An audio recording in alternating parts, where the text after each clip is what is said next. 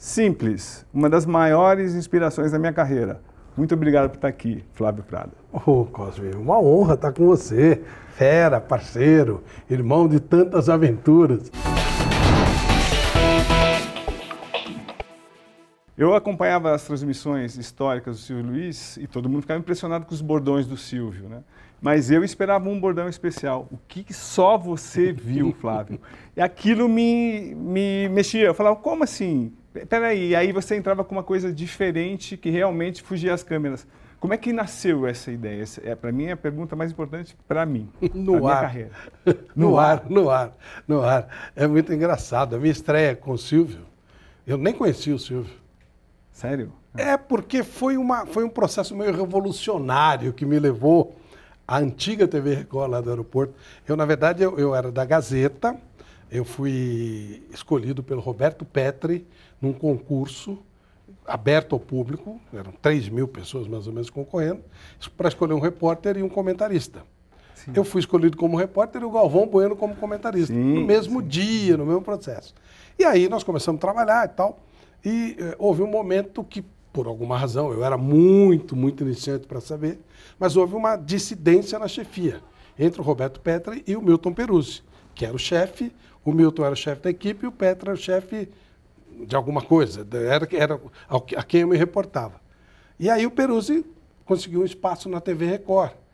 A Record fazia futebol assim muito eventualmente. O, quando, naquela época você não precisava comprar direitos. Você pagava a diferença da lotação do estádio. Então tinha um jogo importante. É, ó, o Morumbi vai ter, cento, ter 150 mil ingressos à venda. Vendia 130, pagava a diferença do valor do ingresso de 20 mil. E era assim que as TVs faziam. E 10, 15, quantas TVs quisessem. Então a Record fazia esses jogos eventuais com o Silvio Luiz, que na verdade era o responsável pela parte técnica da Record, e o diretor artístico, que era o Ellen Saldo. Pegava o pessoal da casa, ah, vamos lá fazer o jogo e tal. E assim eles faziam. E eles, inclusive, se alternavam. Um, ora um era narrador, ora era o outro e tal. Só que o Silvio Luiz conhecia a melhor regra de jogo, ele tinha sido árbitro. Sim. Então optou-se para que, que ele fizesse a narração porque o Hélio não entendia muito de regra, às vezes cometia alguma gafe e tal. Só que chegou um dia, eu, eu fui para lá, então eu, Milton Peruzzi e Galvão Bueno.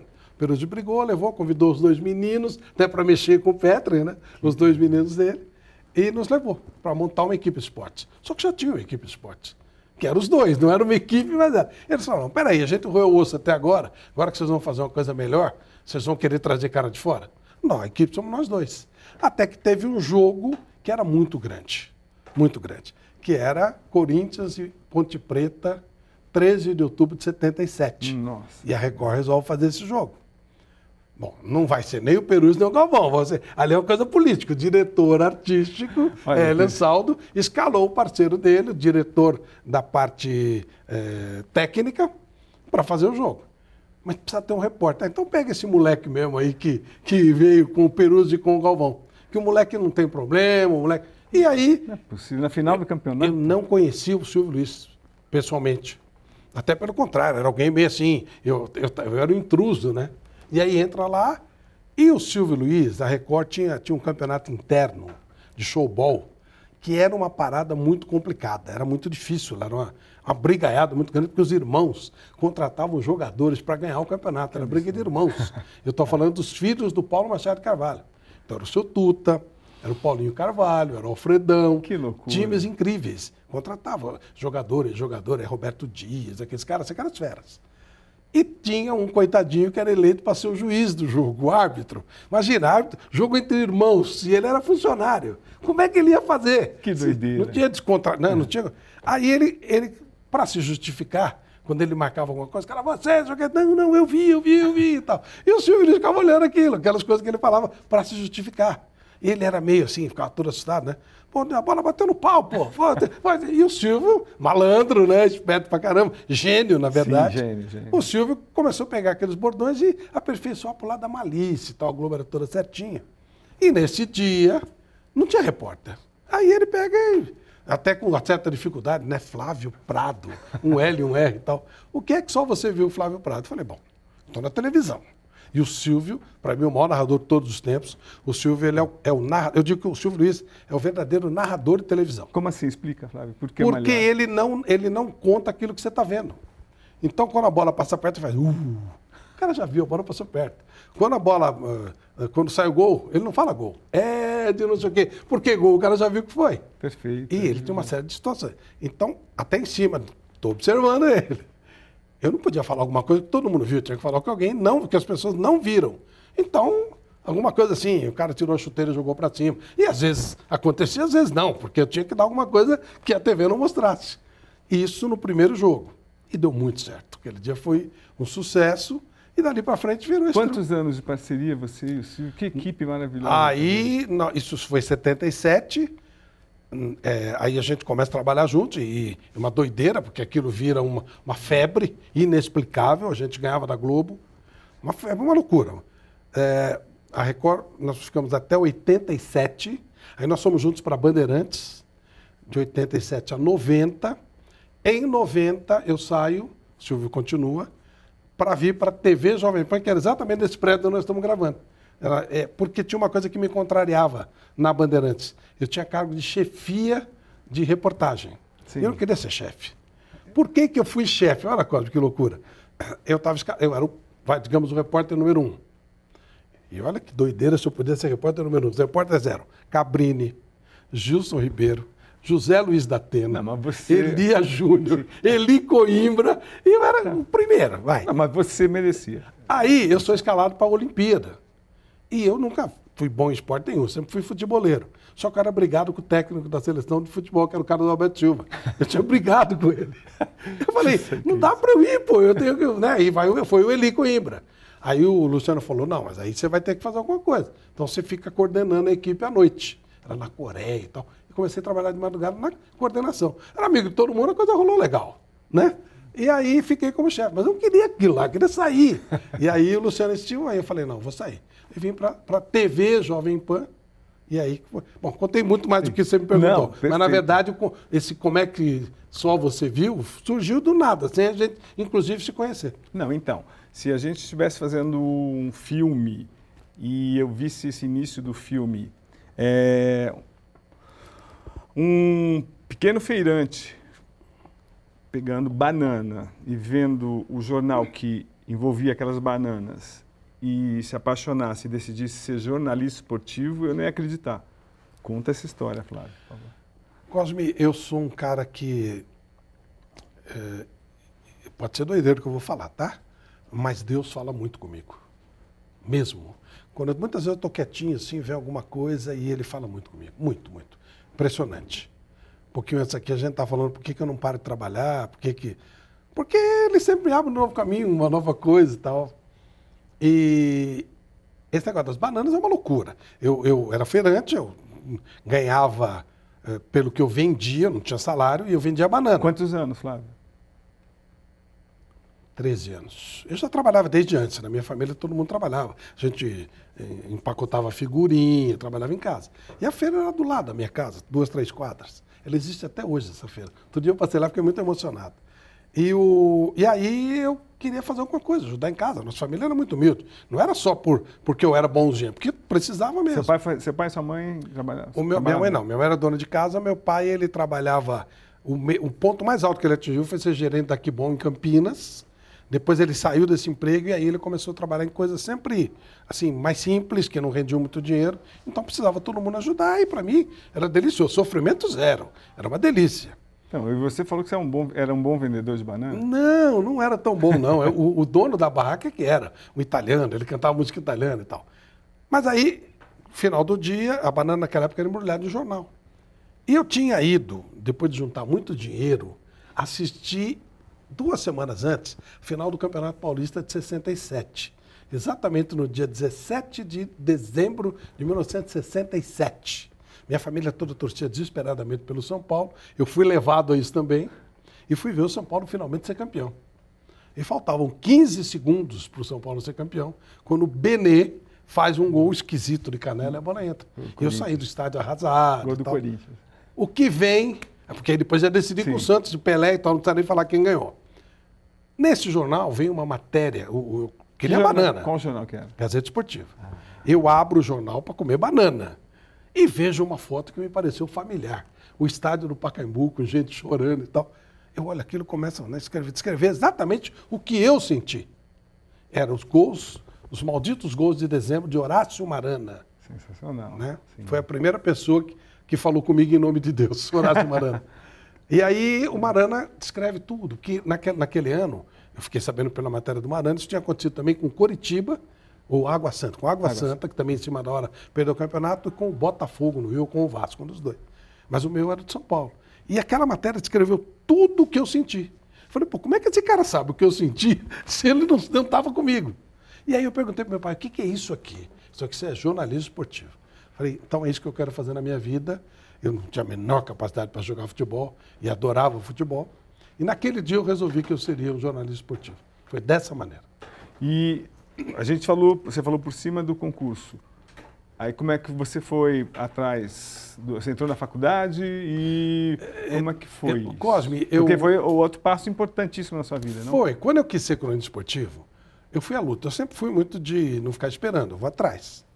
E aí eu, eu comecei fazer, sim, a faculdade, mas antes eu trabalhava na Light, ali na, na, lá no alto da Brigadeiro Luiz Antônio, que era perto de uma série de lugares. Então eu ia nos lugares no, no final de semana, e ela falava, olha, eu queria ser jornalista, sabe que não tem uma coisa para fazer e tal. Em tudo quanto era lugar. Jornal grande, jornal pequeno, fui na Globo, fui na Cultura, fui num monte de lugares. É, e aí eu consegui, na, na, na Rádio ABC de Santo André, rodei tudo, uma, um espacinho para falar. Eu era auxiliar de plantão. Só que a, a, transmissão era tão precária que caía toda hora a transmissão do estádio de Santo André, e aí eu falava pra caramba. E ali eu aprendi que o microfone da Rádio ABC, da humilde Rádio ABC, hoje já não tanto, já era uma rádio importante, era do mesmo, era a mesma dificuldade de falar na, na, na Globo. Porque você aprendia. E eu tinha que improvisar. Eu pegava o jornal, dava notícia, tudo indo improviso e tal. E eu fui pegando uma certa condição. E, simultaneamente, estou na faculdade também, claro. E trabalhando na Light para ganhar meu dinheirinho. E, porque na rádio você não ganhava nada, né? Não, não, ao contrário. É. Pagava, né? Tinha que pegar o trem, tinha que levar uma marmita. Não dá para pagar, né? Eu trabalhava, na verdade, em duas rádios de Santo André. Fazia estar. Uma eu cantava. Cantava? É, eu queria ser o cantor ou cronista esportivo. Que estilo? Com, que mesmo, com o mesmo empenho. Ah, jovem guarda, né? Tinha um, um rapaz que trabalhava com meu pai e era um programa que simulava a Jovem Guarda. Então ele era o novo Roberto Carlos. E o novo Roberto Carlos me levou, claro. O Roberto Carlos tinha moral. Sim. Então eu cantava. Cara, você não vai acreditar. Você seria o quê? Reginaldo Rossi, Sério? que era um cara da juventude. Ele era ídolo da juventude. Depois que ele virou o cara do Nordeste. Do brega. Ah. E, e, a minha voz era mais ou menos parecida com a dele, não com o mesmo talento, mas o tom de voz pegava. Então eu cantava, eu era o Reginaldo Rossi e o Daniel Odino. De vez em quando eu fazia um dos dois da dupla. Qual era o maior sucesso que você cantava? Qual era a tua música? A música chamada O Pão. Como é que é? Olha, nunca mais eu quero saber de você, pois o imenso amor que eu lhe dediquei. Isso tocava na Jovem Guarda. Olha isso, ó, arrepiou. Você deveria ter ido, Flávio. E Denidino era você chorou, você sofreu, e o culpado sei que fui eu. Nossa, era uma, eu adorava. E qual era o seu nome? Era Flávio Prado mesmo ou tinha outro nome? Putz, não, né? Eu era o, o novo Reginaldo Rossi, ah, o novo Denitino tal. Não tinha essa personalidade toda. No, no, na, na, na, na emissora de, de esporte, sim, já era Flávio Prado. E aí, Cosme, é, é, assim, eu falei, puta, qual que eu vou fazer, né? Eu fazia um de manhã e outro à tarde. Ficava o dia inteiro lá na, em Santo André e tal. Aí Deus escolheu. Eram dois horários locados e o rapaz que locava a rádio morreu. Nossa. Acabou o programa. Então sobrou o futebol. Mas era a intensidade era igual, adorava os dois. E aí eu vou seguindo a minha vida, vou trabalhando na Light, vou fazendo as minhas coisas, até que um dia eu ouço falar que a, eu já estava na Casper Libera, que a Casper ia fazer um concurso e aí 3 mil pessoas se inscreveram. Na verdade, o Galvão ganhou desde a primeira vez, eu não. Como é que faz um concurso para ver quem é o melhor repórter? O que, que você teve que fazer para provar não, que você é o melhor? o primeiro teste era é, voz, tá. que eu era muito mal, muito ruim. O Galvão é o escolhido, eu não, a minha voz não foi aprovada, mas quem ganhou, um rapaz chamado Reinaldo Simi, ele era vendedor de automóveis. Quando a Gazeta resolveu contratá-lo, ele viu o salário e desistiu na hora. Falou, pô, isso aqui com meio carro eu ganho. E aí eles precisavam fazer outro concurso, mas não dava, fazer 3 mil pessoas de novo. Ah, então vamos pegar os alunos do terceiro ano da faculdade, era o último ano, né, eram três anos só, e vamos pegar entre eles e ver se a gente escolhe alguém. E aí nesse time estava Miguel Dias, Nossa. tinha um outro locutor espetacular que eu não lembro o nome, que ninguém era locutor, todo mundo estudante. É, o Henrique Guilherme era dessa minha turma. Olha que. Mas o Henrique já tinha entrado na Gazeta. Ele era da minha turma da FIAN, eu fui para Casper, saí da FIAN para Casper, o Henrique, mas o Henrique era dessa turminha também. Aí eu vou fazer o teste, aí só o pessoal da, da Gazeta, da, da, da, da Casper Libero. E aí, de novo, a minha voz era muito ruim, mas o Henrique estudou comigo na FIAN. Falou, vou passar você pela voz, depois você se vira. Dirceu Cabral estava De nessa. seu Cabral. Aí, escolhidos os 10, oito ou nove com boa voz e eu, o Roberto Pet pega, coloca todo mundo sentado no chão e fica em volta, assim, perguntando para um por um coisas de futebol. Era repórter. Qual o melhor jogador não sei o quê? Qual não sei o quê tal. E ninguém sabia. Eu respondi. Aí deu a volta e falou, perguntou, eu respondi sozinho. Aí ele pegou todas as perguntas que ele fez para os outros e fez para mim. Eu acertei todas. Aí ele falou: Bom, você é o cara, mas a tua voz é muito ruim, moleque. e aí o que ele fez? Ele pegou eu e o Dirceu Cabral, que acho que tinha acertado uma também. Eu acertei todas. Eu, o Dirceu tinha acertado uma outra. E colocou com o Henrique Guilherme para escolher um dos dois. O Dirceu, o, o Henrique me deu muita dica. O Henrique é um, um pai, né? Eu amo o Henrique, é um cara que. Gente boa demais. Nossa, ele me ajudou demais, ele me pegou pelo braço. Eu fui melhorando. O Dirceu era muito bom também. Bom, acontece o quê? O ligeirinho Eduardo Luiz Nossa. acabou saindo, indo para a Bandeirantes e sobrou a vaga. Então, para mim e para o Dirceu, nós dois ficamos. E, e aí a vida seguiu. Mas você vê, o, o GB, que tinha desi- desistido da vaga para ser narrador, muda de opinião. Ele resolve voltar para a vaga, que era a minha vaga. Ele volta para o lugar. E aí? Três dias depois, na São Silvestre, o Paulo Vitor, que era o repórter, tem um infarto. Meu e aí Deus. sobra a vaga de novo. Eu que não quero disputar emprego com você. Por- Não, é, mas você vê como Deus vai me colocando nos lugares. Quando, na verdade, isso tudo começa, Cosme, com o gol do Benê. Se não sai aquele gol, não tem o jornal, não tem a... Eu encontrei o Benê uma vez.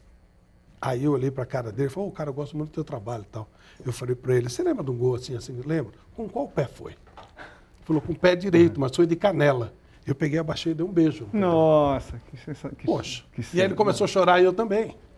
Ali Deus falou para mim, na- naquele chute, naquela bola. Caramba, cara, esse é o teu caminho. Olha como as coisas foram ligadas. Mais uma coisa. A pior coisa que podia acontecer era você ser reprovado.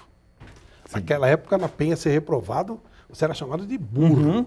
A, a história de pedagogia, pedagogia não é Nenhum. burro, Traumatizasse, traumatizasse. tinha. Eu sou bem velho já, né? Tinha na Penha, perto do cemitério da Penha, uma fábrica de carroça. Carrocinha, né? Tinha Sim. carrocinha de cavalo e tal. Os caras passavam lá e falavam, uma pra você. Essa era a pedagogia. E eu fui reprovado nesse mesmo ano deste jogo. Eu fui reprovado na segunda série por meio ponto em francês. Fui reprovado. Porque ah, o meio ponto ia para o conselho de classe, mas como era indisciplinado, eu não fui aprovado. Por que Sabe por que, que eu não fui aprovado? É. Porque anos depois eles precisariam que eu estivesse na terceira, no terceiro ano da Casper Libero. Senão eu não participaria daquele, daquela repescagem do Petri, que era para os alunos do terceiro ano da Casper Libero.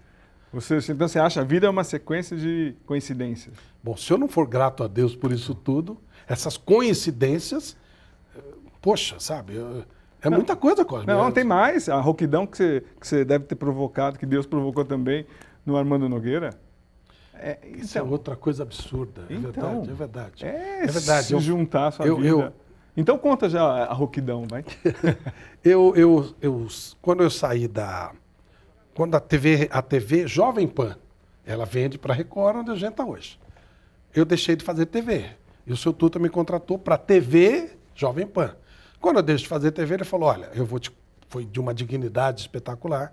Eu ganhava 1% do salário na rádio para fazer um bico e 99% na TV. Acabou a TV, ele poderia perfeitamente me dispensar. O que ele faz? Ele assume o meu salário da TV, me coloca para fazer uma coisa ou outra na Jovem Pan e segue a vida. Eu falei, mas seu Tuto queria fazer TV. Ele falou, ah, se aparecer alguma coisa, beleza. Michel Lohance, que trabalhou comigo na Bandeirantes, outro Bruno. anjo na minha vida, estava na cultura. E a, a TV Cultura, o que, que ele estava lá? Coordenando jogos. Campeonato alemão, japonês, eh, esse, esse eu lembrei. Acho, acho que americano também. Mas o, naquela, hoje a gente fala isso, mas naquela época era uma coisa assim, muito inédita, muito rara, espanhol também. Era uma coisa assim, muito difícil. Não, não tinha, era uma coisa é muito, muito de, de, de, ah, de, vanguarda. E o Michel era um gênio, né? E aí o Michel me chamava, eu falei, Michel, você não fazer TV. E ele me chamava para fazer um bico aqui, um bico lá, faz um joguinho do alemão, faz um joguinho da Champions, que não era nem Champions, era a Liga dos Campeões e tal. Bom, e ia fazendo alguma coisa, então eu tinha, ganhava os cachezinhos da TV Cultura. E aí eles vão criar um, criar um programa com Armando Nogueira, com o Volpe, que era um baita de um, de um locutor, o Volpe ia ler as notícias, José Trajano e Armando Nogueira iam comentar. Cartão verde. E aí eles convidavam, Armando Nogueira convidava só top, convida o Jô Soares. Convidado do dia, Jô Soares, terceiro ou quarto programa. E de repente eu estou no Morumbi, fazendo o jogo pela Jovem Pan, toco o telefone, aquele, não tinha celular, Sim. né? Aquele, é um caos para achar. Aí alguém fala assim, olha, o pessoal da cultura está te chamando com urgência, que o Armando Nogueira está com problemas, preciso que você faça um programa novo. Começou, não tinha sabendo o nome do programa. E eu chego lá, e olha, é o seguinte, o Armando está rouco.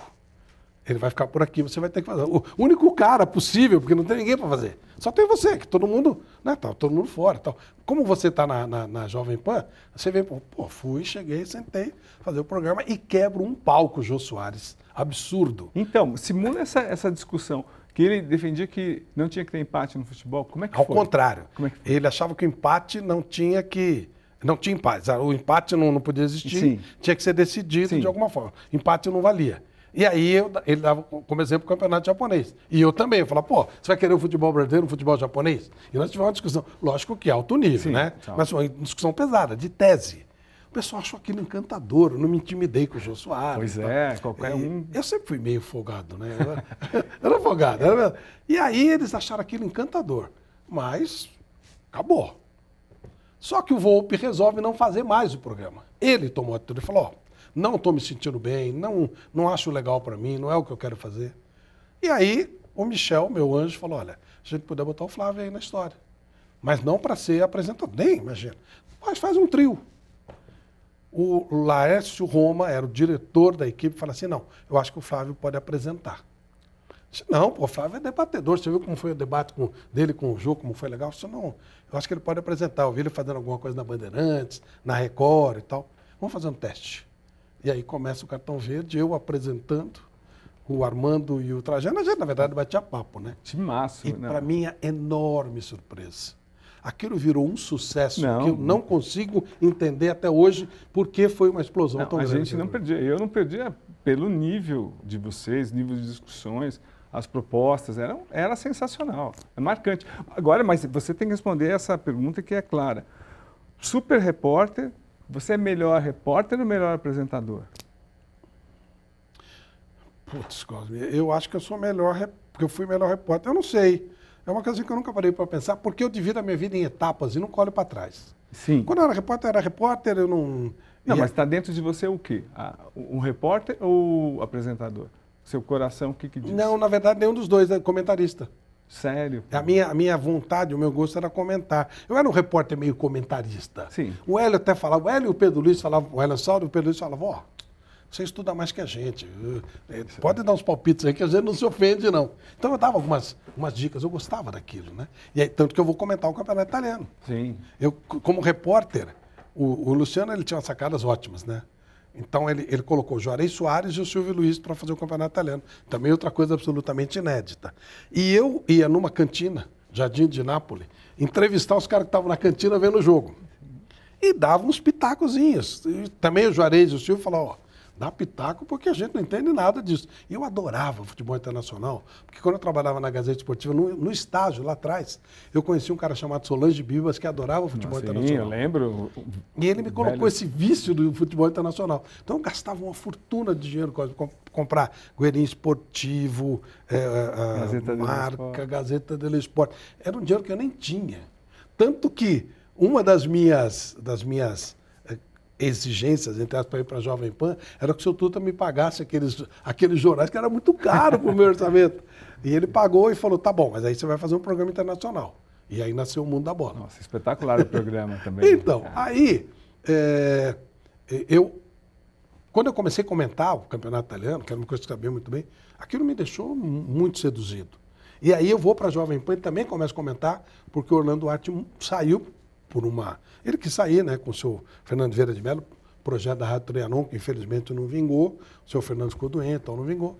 E aí o seu Tuta me coloca como comentarista da Jovem Pan. E eu curtia muito, né, comentar. Era uma coisa assim que eu.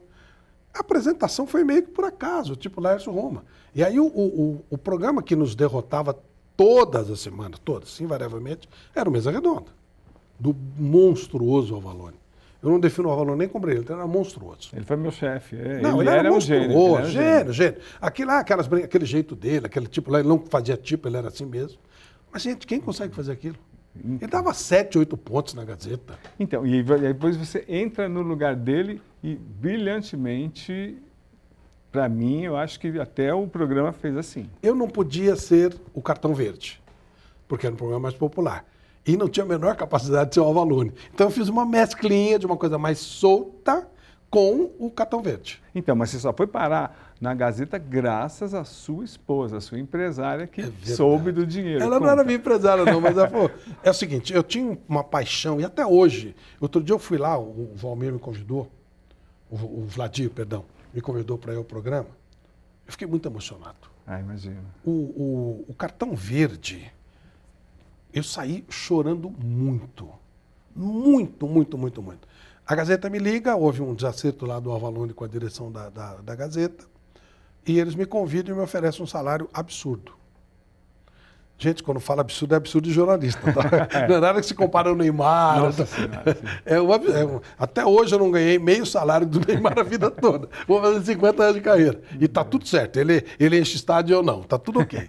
É, mas era um salário absurdo. Queria sair do cartão verde. Eu, o Chico Lang me ligou e falou, cara, estou para vir aqui por mês e tal. Eu falei, ah, sou um profissional, vamos ouvir a proposta e tal. Mas assim, aquela coisa de eu vou porque por um respeito à empresa. Né? Uma empresa me faz um convite, é uma honra, ainda mais para o lugar do Avalone, que era um negócio grandioso, mas eu não ia aceitar. Viesse o dinheiro que viesse. Vai, digamos que você ganhasse X, quanto foi o dinheiro? É, é que os valores são da época, então não dá para falar. Dois, eu é. ganhava no, no, no, no Capitão Verde 10. E eles me ofereceram de cara 23. Mas eu, nada. Mais os merchantes, então, quando eu tinha noção, porque no Capitão Verde não tinha merchan. Falou, não dá e tal, não sei o quê. O diretor eh, eh, comercial da, da Gazeta descobre o telefone da minha mulher e liga para ela. O teu marido está fazendo um absurdo com a família e tal, não sei o quê. E me leva no, no, almoço e expõe os números.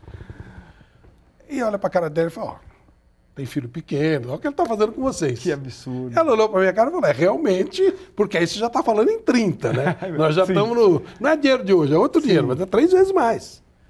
E aí eu aceitei. No dia que eu saí, foi uma choradeira. O que, que, aconteceu? Conta esse dia quando você saiu. Eu, eu, o meu último cartão verde, eles fizeram uma. Lembro que eu estou tratando com gênios. Gustavo Assunção, Josi, Michel. Fizeram uma edição desde o primeiro cartão verde. A minha mudança física naqueles anos todos. Do cara magrinho, fui engordando, fui ganhando. Uma coisa linda, né? E me deram um cartão verde. Que sensação. E minha última apresentação foi no programa que tinha de segunda-feira. E, e, aí lá eles entraram no meio do programa com flores e me aplaudiram, todo mundo aplaudindo e tal.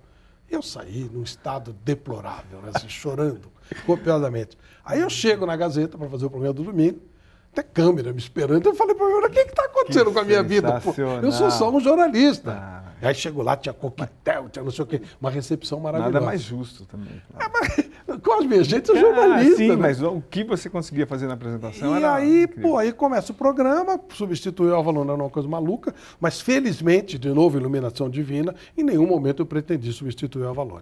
Agora é importante citar uma coisa: as pessoas falam de rivalidade. Quando a Gazeta anuncia que eu, que eu vou para lá, com a surpresa, né? O cartão verde, eu, né? Uma coisa assim que eu gostava muito e tal. Eu recebo uma ligação. Roberto Avalone. E ele diz assim, Flávio, que bom que é você. Eu assim, eu morro de ciúme desse programa, é meio que um filho meu e tal, mas você tudo bem, ainda bem que está com você. Então Deus te abençoe, tenha muito sucesso e tal. E ele fez aquilo com enorme sinceridade. Não, porque ele era, autom... ele era espontâneo até o. Isso, ele não precisava fazer nada. Que Mas a última, a última ligação que eu poderia imaginar dele foi a primeira. Ele foi de uma gentileza, ele foi de uma fidalguia. Eu cheguei assim, mais, puxa vida, né? Digamos, eu tenho autorização do dono. ele era o dono do programa, né? Ele era. E aí a coisa foi rolando. Me deram sempre um espaço bacana na, na Gazeta e a coisa fluiu, foi embora. Então, mas antes que me matem, é, que a gente pulou uma parte importantíssima da sua vida, você como repórter, o que, que você fez na televisão, para mim foi incrível, para minha geração até de jornalista que a gente acompanhava, porque você tinha coragem, você falava, questionava, ironizava. É, eu queria, Flávio, que você destacasse algumas histórias que você acha que, tipo, você tinha que fazer tomar a frente. Bom, primeiro a gente tinha acesso, né? Sim. Então, como é que era, como é que você se destacou, foi ganhando destaque, você- foi se percebendo, olha, eu, esse aqui é um espaço meu que eu vou fazer, vou fazer bem. Como é que você se viu importante no Você contexto? sabe o que era legal? Todo mundo via Record. Os jogadores assistiam Record. Então, quando eu chegava, eu era meio que amigo deles. Eu era recebido de uma maneira muito legal. Além disso, eu fazia cobertura do- dos clubes e, como você falou, a gente era próximo. Sim. Então, eu era amigo de todo mundo. Eu chegava lá, tinha amizade. Tal. Mas você questionava também, eu lembro. Ah, isso não você- tinha jeito. Então, mas Eles tinham, eles tinham que entender que minha parte é minha parte, a parte deles é a parte deles. Então, tinha hora que o cara também falava. Eu lembro uma vez no aeroporto em Milão, quando o Brasil perde da, da, da Argentina, o Miller sempre foi um grande amigo meu. O Miller era um mal- um mal-humorado, né? Sim. Mas eu sempre me dei bem com ele por causa dos ele. menudos. Ele desde menininho, sempre, sempre dei muito espaço para ele. Ele chega para mim e fala assim, Flávio, eu não vou falar, nem com você. E foi embora. Eu não ia ficar bravo com ele. Então, sabe, a gente se entendia. Quando alguma coisa saía de uma forma, escapava um pouquinho por alguma razão, a gente fala, na, na penha, fala, ia tirar satisfação. Ou eu ou eles. Cara, isso aí não é assim. Não faz... Ah, então vamos fazer qual aqui. foi a pior situação que passou? É, acho que nunca teve um Nunca estresse teve? pesado assim, não. Não, nunca teve, assim, briga. Eu nunca briguei com jogador nenhum. Nada, nada. É você- Como repórter, não. O, o- eu, quando quando eu, eu virei repórter, eu, eu tentei criar uma figura. Comecei a pensar, bom, que repórter eu vou ser? E aí eu comecei a imitar os meus ídolos, aqueles caras que eu via. E eu peguei, tinham três caras que eu admirava muito. Falei, qual eu vou escolher? Escolhi os três. Carlos Eduardo Dudu, que era, ele era um cara absolutamente correto. A, a cultura era Sim, muito assim, né? cultura, sim. aquela postura, aquela coisa inteligente, né? Eli Coimbra, irreverente. Moleque, irreverente e tal. E Henrique Guilherme, super bem informado. Eu tentava fazer um pouquinho dos três. Irreverente, postura legal, educada e eh, com as boas informações do Henrique. Tentei fazer uma mescla disso. Por isso que elas criou um personagem diferente. Mas a, a minha principal função era ser escada do Silvio Luiz, né? E aí é, é uma vivência que você pega, né? Você tem que entender que a estrela era o Silvio Luiz. Na verdade, acho que as pessoas ligavam a TV para ver o Silvio Luiz, não era jogo, não. Não a, a nossa audiência era a mesma, independentemente do jogo. E não só a TV, o rádio, né? Como o 82 explica, aquele fenômeno que, que vocês aprontaram, Flávio. Muita gente não sabe, mas o monopólio da, da Globo, que ficou durante muito tempo, deveu-se à nossa equipe de, de- da, da, da TV Record. O, em 78, a gente descobriu por acaso, o seu Paulinho descobriu por acaso, que tinha direito a fazer a Copa do Mundo de 78. Estava lá um papel, não era o esquema de hoje, Que era uma loucura. empresa chamada OT. Ele falou: vocês vão para a Copa. Então eu saio de um moleque da Penha, que trabalhava na Light ano antes, Copa do Mundo no, na, na, No ano na- na seguinte? Argentina. É, Com quantos anos, Flávio? não, eu tinha 24. Eu, eu tinha trabalhado três anos na Gazeta. É, 24. Mas aquilo foi uma doideira, Copa do Mundo, cara. Eu, 74 eu lembro que eu ficava assim, eu lembro de detalhes, assim, do que estava acontecendo na minha casa quando eu via a Holanda jogar, aquela Sim, coisa marcante. E em 78 eu estava lá, fazendo a cobertura. Nossa, uma das minhas. Não, minha segunda viagem internacional. Foi para a Copa do Mundo. Primeira foi a volta ao mundo. eu Foi, sei. foi. E aí, cara, eu. Tanto que eu sou apaixonadíssimo pela Argentina até hoje. Foi uma Copa extraordinária. E a gente era totalmente desinformado na época, havia uma ditadura, e eles tinham interesse de fazer uma Copa impecável para mostrar uma boa imagem do país. E fizeram mesmo. Foi uma Copa espetacular. Todos os detalhes e tal. Você era tratado como um rei, uma coisa assim. E, e aí. eh, Não, antes de sair, você acha que ah, houve uma armação naquele jogo do Peru? e- Não, ou não? não houve, não, Ou isso aí é choro nosso? Não, não é. Aquilo, aquilo foi o seguinte: o que eles armaram foi jogar antes. Sim. É, O Brasil É, jogava antes, antes, gente aí sabia quantos gols E o precisava time do. Peru não teve negócio de grana, não. Não acredito Né? nisso, não. Você que estava lá. Não, não acredito. Ah, mas essas coisas você não sabe. Não, Estando sim. lá no stand. Não, mas pela, pelo clima. Porque muito, você viu como desculpa. Sabe o que que é, Campeão moral. Também, também tem uma coisa, né? Eu virei um argentino, né? Ah, Eu fiquei lá, naquela época a gente ficava 45, 50 dias. Eu fiquei tão amigo dos caras que quando acabou a Copa eu fui comemorar em volta do, do obelisco. sério? É, eu fiquei assim, muito apaixonado pelo, pelo povo, pelo. Eu me dou bem com os argentinos. E aí a Record ainda compra os direitos do campeão do mundo de 78 a 82. Cada 15 dias a gente ia lá fazer jogo. Nossa. Então, né, ficou Sim. assim. O, o Uma Silvio super relação. falava que eu era o prefeito de Mar del Plata, que conheceu todo mundo lá e tal. Foi muito antes, como votei muito depois. Então, e essa coisa de repórter, ela foi acontecendo naturalmente. Esse personagem, mas eu era escada do Silvio. Eu tinha que fazer. Eu, eu tinha, não, o Silvio nunca me pediu isso. Sim, não, mas aí de 78, aí não, a Globo te comprou, Hum. teve exclusividade. Desculpe, exato. Sim. Mas era muito sucesso. Né? Era já uma coisa assim de. Que começa com uma surra que eu tomei, né? Não sei, conta. Não sei da surra. A virada de mesa. A Record era uma. Como eu falei, era uma equipe meio pirata. Ela entrava de vez em quando e tal. Como assim? É, não- como eu falei, não tinha direito. Você pagava a diferença do, dos jogos e fazia. E nós começamos a fazer sucesso, mas fazer só de vez em quando. Não tinha uma constância. Constante era um programa que tinha chamado Telesport, que era o Peruzzi apresentando, o Galvão comentando e eu dando os pitacos. Aí, resolveram fazer um jogo da segunda divisão. Decisão da segunda divisão. São José e Santo André. O Santo André vai e ganha do São José. O prefeito da cidade invade o campo junto com um cara que era figurão lá, um deputado federal, mas que era figurão. E ele invade o campo e eu começo a esculhambar no ar, né? Falar, ah, que palhaçada, cheio de político e tal, não sei o quê. Aí um segurança enorme encosta em mim e fala assim, se não parar com essa palhaçada, eu vou quebrar tua cara. Eu viro e falo, você não quebra nada. Nossa. Bom, ele, tinha uma- ele era um cara de palavra? Quebrou minha cara, o fone, o microfone. Isso estava no, no ar. No ar. Isso tá, então isso aí estava no ar, eu desapareci. desapareci, cadê o repórter? O, o- o Tata, auxiliar do Murici, e o Wilson Luiz, que estava nessa viagem de volta ao mundo, que era do São José, me recolheram e me levaram para o teatro. Cara, me mataram de porrada. Porque aí você começa a tomar porrada de um, todo mundo dá. Não sabe por quê, mas vai dando. Eles me arrastaram para lá e aí, beleza. Ficou é, só que no dia seguinte, tinha um jornal chamado Jornal da República, que era do Mino Carta. Sim. E eles fizeram uma capa. Imagina, qu- quatro, cinco meses de, de, de jornalista de campo. Uma capa, a capa do jornal. Eu de um lado e o deputado federal do outro. E o Mino era um gênio, que ele fez o JT. É, pois é. Isso, nossa, o Jornal da República estava no auge, tinha começado e tal. Infelizmente não deu certo. Mas todas as bancas, aqui, todo lugar, eu virei um.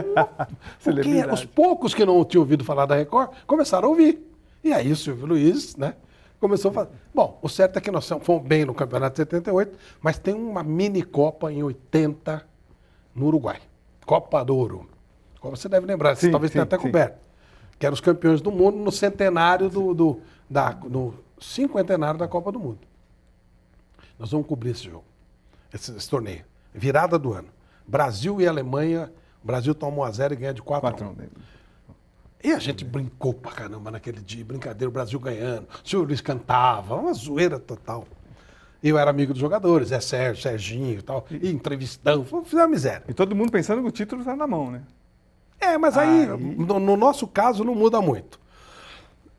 A gente tinha, naquela época, a estrutura era precária. Né? Dentro do nosso quarto tinha um quarto de comunicação, uma sala de comunicação, que era lá que a gente falava com o pessoal. Dentro do nosso quarto, eu e o Silvio. Luiz. Eu tenho uma foto disso aí, inclusive. Silvio Luiz de cueca, eu de pijama. Começa uma voz lá no fundo, vindo lá da caixa. Ah, o Silvio, Silvio! A voz era conhecida. Aí o Silvio Luiz olha para mim e fala assim: hum, doutor Paulo Machado de Carvalho, acho que nós fizemos demais. O termo que ele usou não foi exatamente. Puta, o Silvio demorou para atender para ver se ele desistia. E ele insistindo: Silvio, Silvio. Putz. Doutor Paulo já não tinha mais função, mas ele ficava lá conversando Sim. com a gente. Pô, doutor Paulo Machado Carvalho. Aí Silvio Luiz finalmente atende. Fala, doutor Paulo. Silvio Luiz, que loucura, Silvio. Ganhamos da Globo, Silvio. Eu um pra cara do outro. Por quê? A gente não tinha noção. A gente ganhou da Globo naquele dia, ganhou. Sim, sim. A primeira de muito, mas a gente ganhou muitas vezes. Foi a primeira vitória. A gente ganhou da Globo no jogo internacional, uma semifinal de um torneio internacional. E aí começou a virar constante. E a Globo não podia fazer aquilo. Isso depois o Armando Nogueira me contou quando a gente trabalhou no Cartão Verde. A, gente não podia, a Globo não podia repetir, até pelo padrão Globo de qualidade, as gestada de Silvio Luiz fazia. Como é que o narrador da época, o Luciano, ia falar no pau, né? Sim, como, estava como um Papai Noel, não dava, né? A referência do Silvio era única. Tanto que tentaram contratar o Silvio para ser técnico de som e tal. Não entrar no ar, ele não topou. Ah, é? Não entraria não, no ar? Não, não, mas ganharia muito mais que na Record. Ele não quis. E aí, 82 tinha mudado o sistema da OT. A Globo vai e compra tudo, direito exclusivo. Record numa pendura terrível, não tinha nem mais nada, pô. Imagina comprar direito de Copa. E aí a, a, a Record fica com. A, a, Globo fica com exclusividade. E a gente no auge. Aí aparece outro gênero chamado Rui Viotti e resolve fazer. Cara, direito de rádio a gente tem. Da Rádio Record. Nossa. Vamos fazer a transmissão do Silvio Luiz pelo rádio? O mundo olhou assim. Vamos, vamos, vamos, tal, beleza. Aí o Silvio Luiz narrou pelo rádio. E vocês anunciaram em todos os jornais, o sim, JT desse sim. tamanho. Né? Baixa o som da TV e, e ouça o som da Rádio Record. Que campanha brilhante. Brilhante. E aí, a, a Globo, obviamente, deu 98% de audiência, mas a Rádio Globo perdeu, com Osmar Santos, etc. Porque os caras ouviam a gente.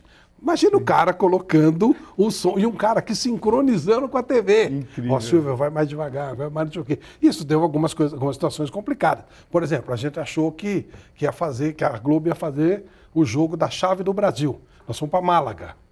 E eles fizeram o jogo da Bélgica com alguém. Nós tivemos que ir às pressas para Madrid, para o centro de imprensa, para fazer o que a gente. A gente fazia o que a Globo fazia. E aí foi um sucesso extraordinário extraordinário. Uma coisa assim maluca. Aí nessa altura a gente era estrela, né? Aí recebia proposta e tal, e aumentava o dinheiro. De novo, tá? Dinheiro de jornalista, tá? Não é nada do, do outro mundo. Já tinha até comprado uma casa. Até carro já tinha comprado ali. e aí, Coste, quando a gente volta, a Record tinha contratado uma equipe de elite para nos dar respaldo. Marco Antônio Bodão, uhum. Paulo Marcum, é, Dante Matiusi. Olha o time. Ao nível. É. Só que com um pequeno detalhe. Alberto Helena Júnior, só que ganhando mais que nós. Aí, aí o Silvio Luiz falou, não, aí não, a gente, né, era por nossa causa, mas ganharam, eles ganharam mais. E também mereciam, eles eram muito mais jornalistas que nós. Pô. A gente era um, era um turminha ah, de palhaço que fazia imagina. entretenimento. Aí o seu Paulinho fala assim, dono da Record, eu dou aumento mas vocês vão ter que trabalhar mais. E aí entra uma coisa maluca, né, que as pessoas não sabem, mas a TV fechava. À meia-noite. Meia-noite ela fechava, entrava um símbolozinho tal. Tupi entrava um índiozinho, a Record entrava o símbolo da Record da época e tal. E aí ele fala assim, vocês vão fazer um programa de esportes a partir da meia-noite, eu quero ver como é que vai ser essa virada, até duas da manhã vocês vão fazer o programa. E aí eu pago a mais. E aí a gente cria o Clube dos Esportistas. Quem foi a ideia? Do seu Paulinho. Não, a ideia do clube falou, olha, vamos fazer e vamos fazer essa bagunça. Não, foi. a ideia do clube era séria, era fazer um receber pessoas. A esculhambação foi nossa conta. Por quê? Porque nós ficamos revoltados de ter que trabalhar mais para ganhar igual aos outros.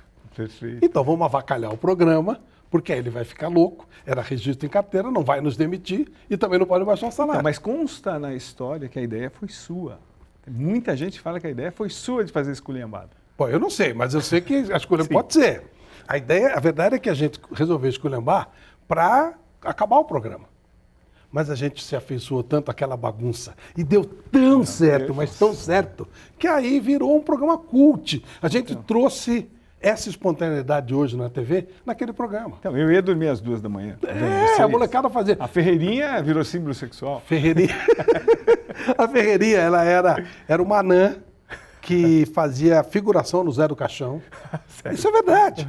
E um dia ela apareceu na Record e, e, aí a Marilu, que era nossa Ela cuidava das roupas, falou, tem uma moça aí, é, vocês estão precisando. Porque a gente queria um garçom, nós colocamos um garçom do restaurante do, do, lá da Record, para servir coisas e tal, fazia parte da irreverência. Só que ele não gozava ele toda hora, então ele saiu, eu não quero saber disso aqui. Aí pus, ah, vamos pôr a Ferreirinha de Ana. Por que Ferreirinha? Porque o Silvio Luiz era inimigo do José, José Ferreira, Ferreira Pinto, Pinto. que era baixinho, odiava ser chamado de Do Juventus. é, ele mandava pra caramba. E, ele, e o Silvio Luiz deixou de ser árbitro por causa dele. Ah, O Silvio Luiz tinha bronca dele. Tá, vamos pôr Ferreirinha, uma baixinha, uma anãzinha e tal. Que sacana. E aí a gente fazia barbaridades naquele programa. E aí os jogadores amavam aquilo, eles começaram a comemorar título lá. As escolas de samba iam comemorar as, as conquistas lá. A democracia corintiana foi comemorar todos os títulos, os títulos lá. Então ia Sócrates, ia a Taliba, ia Casagrande, ia todo mundo lá. As comemorações do, do futebol paulista eram lá. Que incrível. Então, porque é, foi revolucionário na época. Ninguém imaginava uma coisa tão anárquica. Muito, muito, muito. Era, uma, era um absurdo, não tinha limite. né? Então, e quem adorava aí é o Pelé.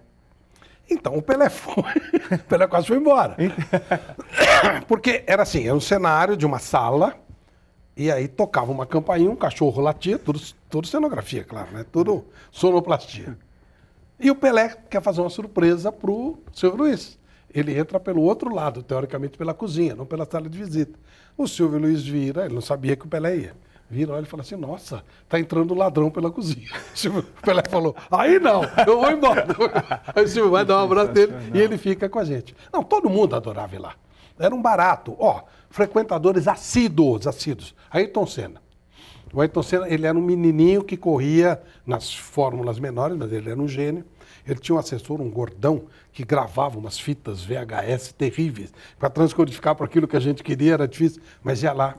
Maguila. Não, peraí, o Ayrton Senna cantou até uma patotinha, né? Diz. É, ele. Porque a gente leva, você falou de símbolo sexual. Os símbolos sexuais da época, Rita Cadillac, Gretchen, é, as patotinhas não eram exatamente símbolos sexuais, mas mas- elas eram importantes. Todas as cantoras da época importantes a gente levava uma sainha curta, mulatas, né? Que todas, o responsável por isso era Fernando Solera. Olha, cara mais sério do mundo. É, o que a gente imagina. é. E aí, o, o- misturava tudo, que era um programa, tinha três, quatro horas, o programa acabava quando acabava a fita. É verdade. Acabava a fita, acabava o programa. Começava a piscar assim, vai acabar a fita, tchau. Às vezes dava para trocar, às vezes não dava, acabava assim o programa. E aí você tinha muito, muita relação. E aí um dia o Senna falou, ó, quando aquela menina for, liga e tal. Era desse jeito, aí foi. E acabou namorando com uma menina, com uma das patotinhas. né? Agora, a, a- a- a tomada revolucionária, parece até que vocês se inspiraram no Hitchcock, essa história dos velhinhos ficarem perto das meninas e as meninas se Isso esfregando. era sacanagem pura, né? Como vocês são sacanas? Explica, Sacanagem, Flávio, por sacanagem favor. pura. Isso aí era coisa do Eli Coimbra. O Eli era muito sacana, né? Ele, o Eli era genial, ele era, ele era muito técnico na sacanagem. Todo mundo era sacana lá. Mas tinha estilos, eu era mais malvado. Eu, por exemplo, comprava caneta que explodia e fazia, dá um toque, o cara pegava, explodia, o jogador caía no chão de medo. que sacanagem. Terrível. O Eli não, ele- eu, eu colocava azul de metileno no- na bebida. Que loucura. O, o Soler adorava colocar, pegava café, colocava num copo, gelo e servia como Coca-Cola. O cara põe aquilo na boca e cuspia. Cada um tinha o seu estilo. E, e o Eli, ele achava legal deixar os velhinhos em má, em má situação. Então, a seu Atê, Jorge Cury, Sim. o seu, seu Dílio, ele era o diretor de futebol da CBF. Era um senhorzinho, eu lembro- não lembro do nome dele, mas era o seu Dílio. E aí, quando ele chegava, o Eli já providenciava a menina que ele gostava dele. Ele falou, nossa, essa, essa moça me deixa... O seu Atier falou, nossa, essa, quando a Rita Cadillac cantava, essa moça me dá um, me dá um frisson, alguma coisa assim. E vocês É deixavam uma câmera só na cara deles. Não só na cara, né? Ah, Isso que é pior. sim. E aí a Rita Cadillac ia e se esfregava, sentava no colo. O cara vai fazer o quê, me fala? Era um constrangimento e a gente morria de dar risada. E a audiência. Ah, pô, imagina, né? E Então, fazia- e por que acabou, Flávio? porque acabou o contrato do Silvio Luiz. E aí que nós fomos para Bandeirantes. Aí estava surgindo o show do esporte. O Michel já tinha ido e aí ele nos levou. Ah, tá bom. Foi por isso que acabou. Mas nem, nem pensar fazer um clube de esportistas na Band, né? Ah, eu acho que Era uma coisa tempo, única né? daquele Tá. momento. Acho que nem hoje, com toda a irreverência Sim, que tem, daria. daria. Acho que as coisas. O Cosme, eu sou muito assim. Eu, eu, às vezes as pessoas me perguntam se eu tenho saudade de algum tempo. Eu não tenho. Eu, eu até pela Bíblia, né? Quem olhou para trás foi a mulher de Ló, né? Virou estátua de sal. Eu acho que as coisas elas têm que ter o seu tempo. Tudo tem o seu tempo, tudo tem o seu, seu momento, o seu jeito. E quando acabou, acabou. Era uma coisa que, que você tem, que Deus lhe dá, mas tudo tem, tem que acabar. Então, Isso começa outra coisa. Antes de passar por. Você também você daria, acho que uma, uma semana, uma, série, uma minissérie. Agora, Flávio, como é que foi a relação sua com Eli Coimbra? Porque, assim, realmente você falou, é uma lenda, assim, nós jornalistas, quando a gente fica sem papo, pô, e o Flávio e o Eli? Que, que eles eram loucos? O que, que teve de sacanagem? Eu sei que vocês eram irmãos, mas Muito. conta, por favor, Flávio. Pra você ter uma ideia eu comprei um apartamento no Guarujá porque o Eli tinha uma Brunella lá. A gente era tão amigo que. Como começou, Flávio? Quando o Eli vai para. Bom, primeiro lembra que eu falei que o Eli era uma das minhas admirações para moldar o meu Sim. tipo. Aí o Eli sai, a tupi acaba, né? Sim, então. O Eli ficou um tempinho no, meio no, no vazio. Aí o Renato Silva, autor do hino da Ponte Preta, era o segundo repórter, depois o Andreoli, o, o Luiz Alfredo, para vocês tomar toda. Aí o Eli está no desvio esperando uma brechinha. E apareceu, o Renato Silva resolve voltar para Campinas e o, o Eli entra, começa a trabalhar. Nossa, imediatamente meu ídolo, né? Trabalhar com ele. Ele também gostava muito de mim. E sabe quando bate? O astral bateu. Que legal. E aí eram histórias maravilhosas, brincadeiras maravilhosas. E a gente combinava, porque, como eu falei, um era técnico e o outro era malvado. Mas um começou a sacanear o outro desde o início? Eu não sei como a gente começou. Mas ali todo mundo sacaneava todo mundo. Essa é a verdade. É... Só que havia um capricho quando era um com o outro, porque a gente era muito sacana. Então, quando você consegue sacanear o melhor, é melhor, né? Você ganha pontos no grupo. E aí, tem uma sequência de situações que vão acontecendo para um momento maior dessa coisa toda, que é o peixe no carro dele. Antes teve, teve o seu carro, né? Não, então, esse é o problema. É, todo mundo acha, ah, por que, que você colocou um peixe no carro do Eli? Sim. Teoricamente, o Eli começou uma coisa comigo. Não foi o Eli. Ah, aquele menino que foi falar. Como eu, como eu te falei, a gente sacaneava 24 horas por dia. Eu adorava ficar na Record, morava muito longe, não tinha carro. Acho que ainda não tinha carro, é. E aí eu, eu ficava o dia inteiro na Record. A gente tinha um jogo à noite, então tocava o dia inteiro lá. E a gente ia jogar dominó no, no, na sala do pessoal do som. E o, o, o chefe lá, o Cid Sandoval, ele era maluco pelo Papa João Paulo. Não, Paulo VI. Maluco pelo Papa. Ele assim, gostava por alguma razão. Então. E aí um dia um amigo dele vai para Roma e traz para ele um, um pôster do Papa assinado pelo Papa. E ele colou aquilo com orgulho na parede. E eu meti um bigode e um par de chifrinho no Papa. Ah, o Cid Sandoval falou: eu vou matar matar quem fez isso. Ficou louco. Queria bater Ninguém sabia porrada. que era você. Sabia, né? Todo mundo sabia e ele também já. Ou era eu, era o Eli. Ele falou, eu não ia fazer isso e tal. E todas as provas levavam contra mim. Eu sumi, porque ele ia me bater mesmo. Aí ele descobriu que eu tinha um carro, um Fiat 147, ah. que estacionava num determinado lugar. E eles pegam e arrumam um spray, alguma coisa assim, com um cheiro horroroso. E ele joga no meu carro, injeta com injeção. Ah, que sacanagem. O cheiro do carro, Cosme. Eu entrava naqueles lugares que lavam o carro, eles não aceitavam. Um cheiro horroroso. Aí. Que loucura. O Eli Coimbra, enquanto isso, no, no programa, no, no, no Clube dos Esportistas, o filho do Orlando Arte, o Beto Saad, era um dos produtores. Mas era um, era um, era um estagiário. Mas o Eli sabia que todo mundo assistia, era aniversário do, do Beto. A gente, pô, parabéns, Beto e tal. E ele vai comemorar na boate Nostromundo, que era uma boate gay. O Beto, no dia seguinte, não podia entrar na escola, todo mundo sacaneando ele e tal. E ele queria se vingar do Eli. Mas como é que ele vai se vingar do Eli? Estagiário e tal. O que, que ele faz? Chega para mim e fala assim: Olha, eu sei quem jogou o, aço, o, o, o negócio lá no teu carro. Quem foi? Foi ele comigo. Eu falei: Ah, Eli. Quer dizer que ele quer fazer gracinha com o carro, né? E aí o carro do Eli, que era um carro mais fino e tal, ficava na garagem da, da, da, da TV Record.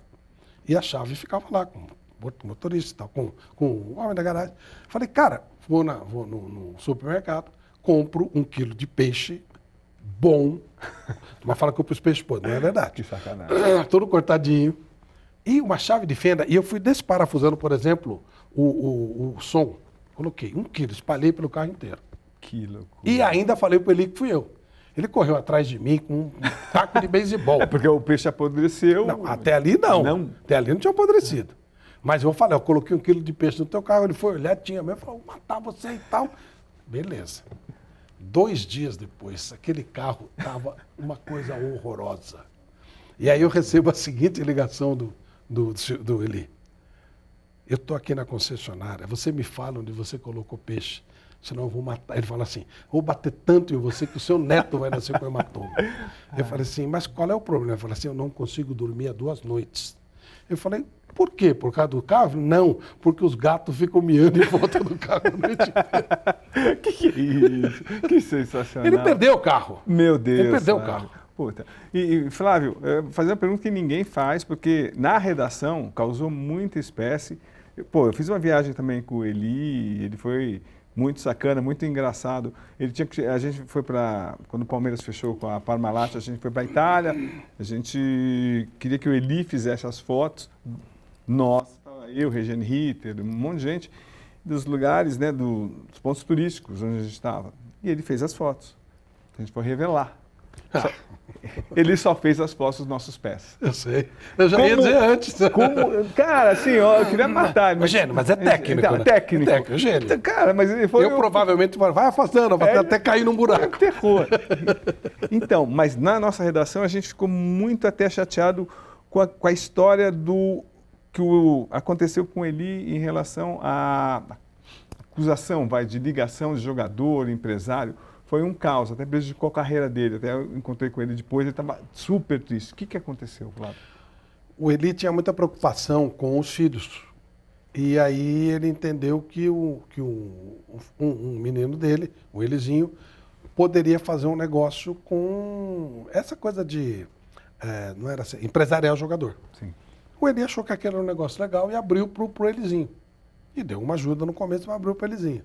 E aquilo foi motivo de muita crítica de muito amigo dele. Isso deixou ele muito triste. Ah. A mágoa dele maior foi porque eram pessoas que ele gostava muito, amigos dele e tal. Então, porque ele não fez nada irregular, né? Não, irregular não, Então. mas as pessoas falaram de ética e tal. Sim. E ele, mas ele apanhou muito por causa daquilo.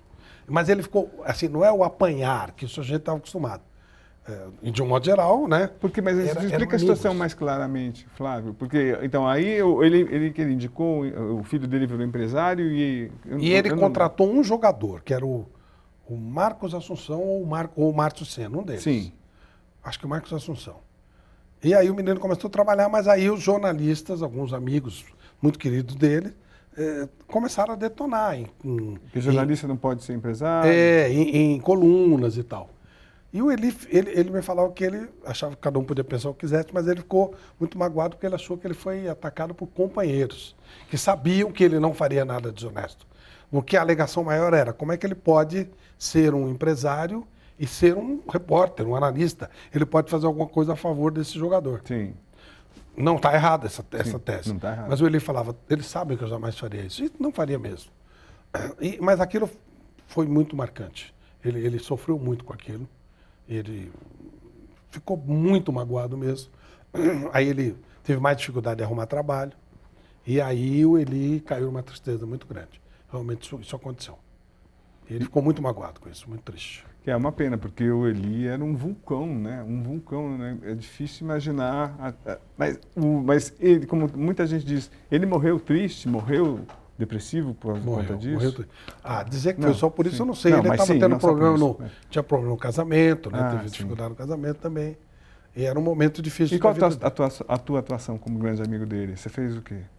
Você tentou ajudar? Ah, eu, eu sempre falava, olha, Eli, eu tô com você porque você fizer, não tem isso aí. A gente tá junto. E sentava, conversava, mas é, você não podia fazer muita coisa, né? Era uma situação, tipo assim, no casamento do. do o- o- a dificuldade do Eli no casamento. O Mário Sérgio, que era outro grande amigo do Eli, ele, ele conhecia muito bem a, a primeira esposa do Eli, a mãe dos meninos, né? E das meninas.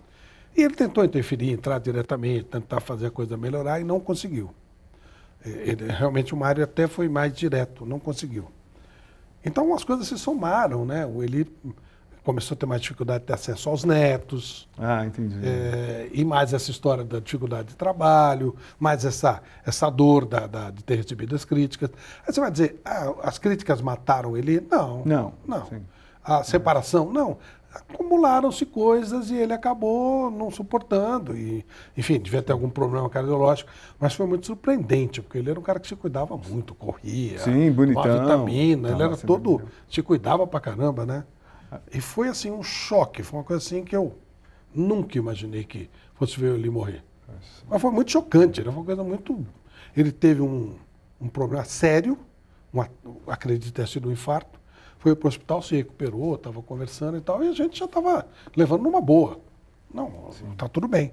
E aí vem a notícia da morte dele. Foi assustador, foi uma coisa muito chocante, mano. Agora eu vou mudar um pouco, vou para um, pra- pra esse, esse- relacionamento teu que você teve com o Pelé. Que, que, onde nasceu e o que, como é que era tão intenso assim? Eu vi algumas histórias suas assim, tipo, não dá para acreditar. Como que é essa proximidade, Flávio? Primeira vez que eu vi o Pelé, eu fiquei assustadíssimo. Na Vila Belmiro, paradinho assim, com um gravador. Santos e Botafogo. Botafogo ganhou com um gol de calcanhar do Raí, do Sócrates. do Sócrates, Raí. Sócrates. E o Pelé estava lá sentadinho vendo o jogo, ele olhou, quer alguma coisa, menino? Eu queria fazer uma entrevista com o senhor, acho. Ele deu risada falou, senta aí, vamos, deu a entrevista. E o Pelé gostava muito do cartão verde. Tinha ido já no, no, no Clube dos Esportistas algumas vezes, mas ele gostava muito do cartão verde. E aí a gente começou a ter uma, uma norma de... eh, todo o grande prêmio de Fórmula 1 ia o Nelson Piquet e o Pelé. O Pelé, o Pelé lembra, chegou a, a ser o Sim. cara da bandeira e tal. Então já era meio que costume. Tinha grande. Então ele foi muitas vezes no cartão verde, então você vai desenvolvendo uma certa amizade. Na Copa de 82, eh, a gente encontra o Pelé num avião, tinha poucos voos. A, a abertura da Copa foi em Barcelona e o Brasil estreava em Sevilha no dia seguinte. Então todo mundo pegou o mesmo voo. Barcelona, Alicante, um tempo em Alicante e Sevilha. Todo mundo, inclusive o Pelé. Era aniversário do Pedro Luiz, que tinha narrado os maiores gols do Pelé. Quando o Pelé ficou sabendo disso, ele falou, pô, vamos para a praia de Alicante comer alguma coisa e tal. Fomos lá, claro que o Pelé não conseguiu fazer nada, porque a cidade cercou ele e tal. Aí fomos no meu avião. Quando chega em Sevilha, alguém se aproxima do Pelé, provavelmente o Samir, que era amigo dele, que era advogado dele, falou, olha, tá tendo um, um desencontro aí e tal. Ele estava namorando com a Xuxa apaixonadíssimo pela Xuxa. E tinha preparado todo um, uma série de restaurantes, lugares e tal, para receber a namorada dele, a Xuxa, a menina que ele, que ele curtia. E ela avisou que não ia mais, que tinha terminado o relacionamento. E ele ficou muito derrubado. Teoricamente ele ia ficar só, porque. E aí eu era o mais jovem, né, da, da turma. Aí ele falou, pô, você não quer ir comigo e tal. E eu comecei a ir em alguns lugares com ele. E ver aquela Que coisa maluca, né? O Pelé, onde ele chegava, acabava tudo, só tinha o Pelé. Todo mundo, todo, todo, todo, todo, todo mundo. Avião, todos os aviões que eu peguei com ele, o, o- a mesma história. Estamos recebendo o maior jogador do mundo, vamos atrasar o voo que nós queremos tirar foto, autógrafo, isso aqui, todos, sem exceção. E aí, a partir dali, a gente começou a ter um carinho maior um pelo outro. E aí o Pelé sempre foi muito gentil com todo mundo, mas quando eu pedi alguma coisa, ele sempre atendia. Culminando com o momento em que ele abre a casa dele, já no- na Gazeta, para dar entrevista com Dorval, Mengalvo, Coutinho, Pelé e Pepe. Eu tive uma parcela nisso porque o Coutinho e ele não se bicavam muito. Na verdade, mais o Coutinho do que ele. E eu me dava muito bem com o Coutinho.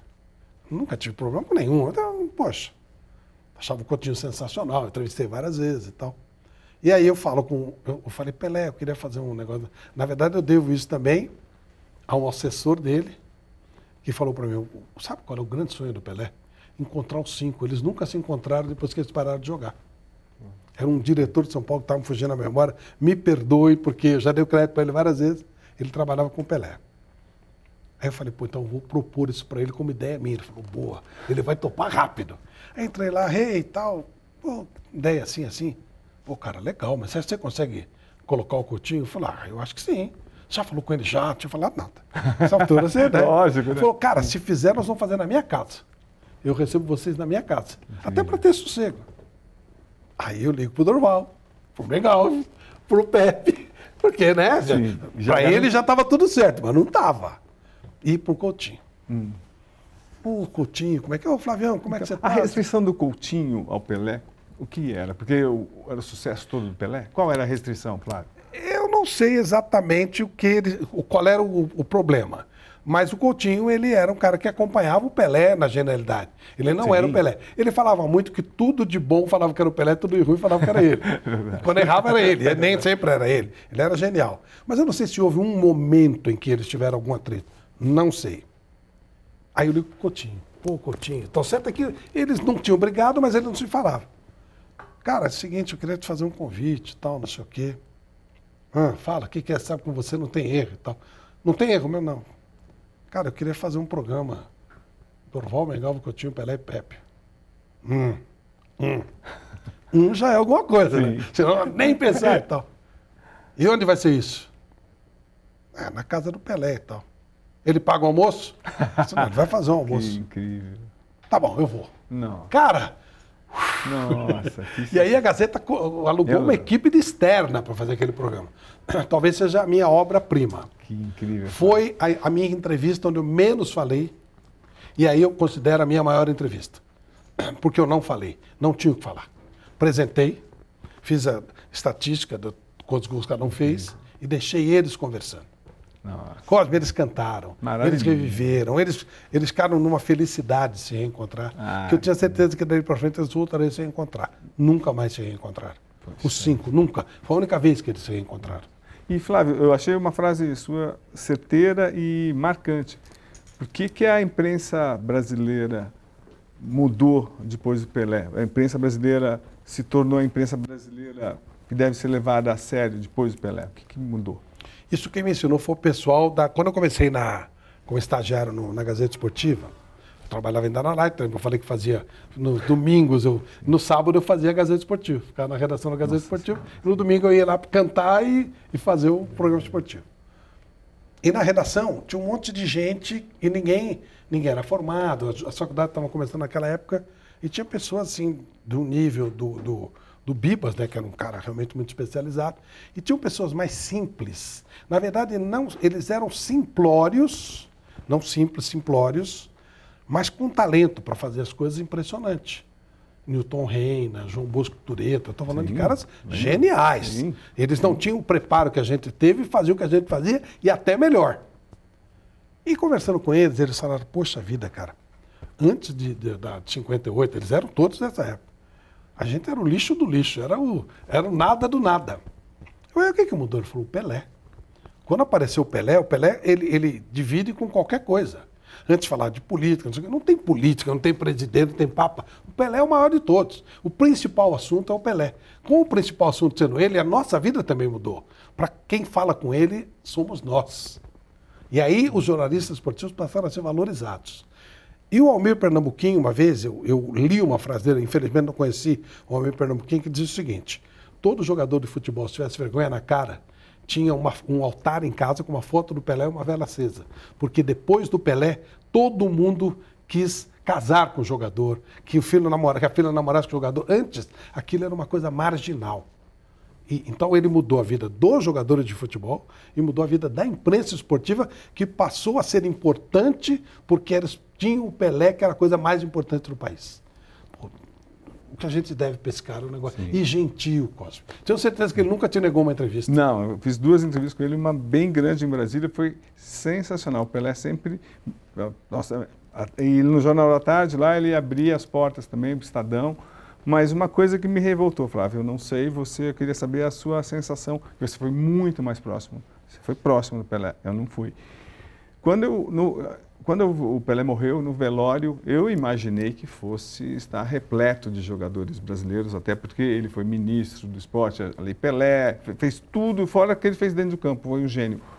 Quando eu vi pouquíssimos jogadores, eu fiquei revoltado. Eu ouvi uma tese, espero que seja mentira, que como ele foi comentarista, ele, principalmente jogadores de seleção, eles, eles não apareceram. Ele teria é, previsto em em 94 que o Brasil fracassaria na Copa e em 2002 mesma coisa. E haveria até troca de WhatsApp para os jogadores combinando não ir para o velório. Espero que seja mentira isso, ouvi de alguns jornalistas, algumas pessoas, alguns amigos. Mas na realidade foram pouquíssimos, só os jogadores do Santos. A que, que você atribui isso, Flávio? Não tenho ideia, mas o Vampeta ele faz parte desse grupo e ele nunca me falou sobre isso. Isso é uma coisa que o Vampeta não consegue, é guardar segredo. Perfeito. Ele teria Então, falado. tomara. Eu espero que.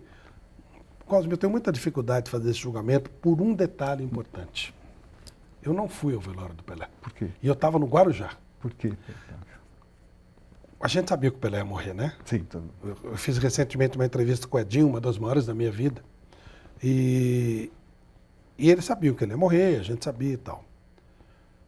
Eu não. Depois que a minha mãe morreu, eu não vi minha mãe morta. Eu não quis ver minha mãe morta porque ficou muito, muito simbólico. Eu estou falando isso agora, eu estou lembrando do meu pai no caixão. O meu pai fez tanta coisa para mim e eu lembro dele morto. Eu não queria ter essa lembrança da, da, da minha mãe morta. E o Pelé foi exatamente a mesma sensação que eu tive. Falei, não quero ver o Pelé morto. Eu já fui visitar o túmulo dele. Isso sim. Aliás, eu recomendo uma coisa maravilhosa. A gente, a gente critica o Brasil que não sabe reconhecer. Nossa, o Pelé está. Tá no, a sepultura dele é um negócio maravilhoso, é um memorial. Lindo, lindo. Digno do Pelé. Digno do Pelé. Digno de um faraó, de um rei. Se a Cleópatra tivesse enterrada lá, era era estava justo e o Pelé é maior que a Cleópatra. Então tá ok também. Tá tudo certo. Eu não tive coragem. Eu, eu não sei. Então é difícil eu dizer, ah, os caras não foram por isso, Entendi. por aquilo e tal. E eu não. Mas, mas você acha que ele foi homenageado como, como deveria? Ah, sem dúvida. E, e o Edinho acha isso também. É, Falei. Edinho, foi a mais, foi a menos? Ele falou, não foi no ponto. Eu acho que Que bom. país. Na verdade, eu acho que ele só foi reconhecido como divino no dia que ele morreu.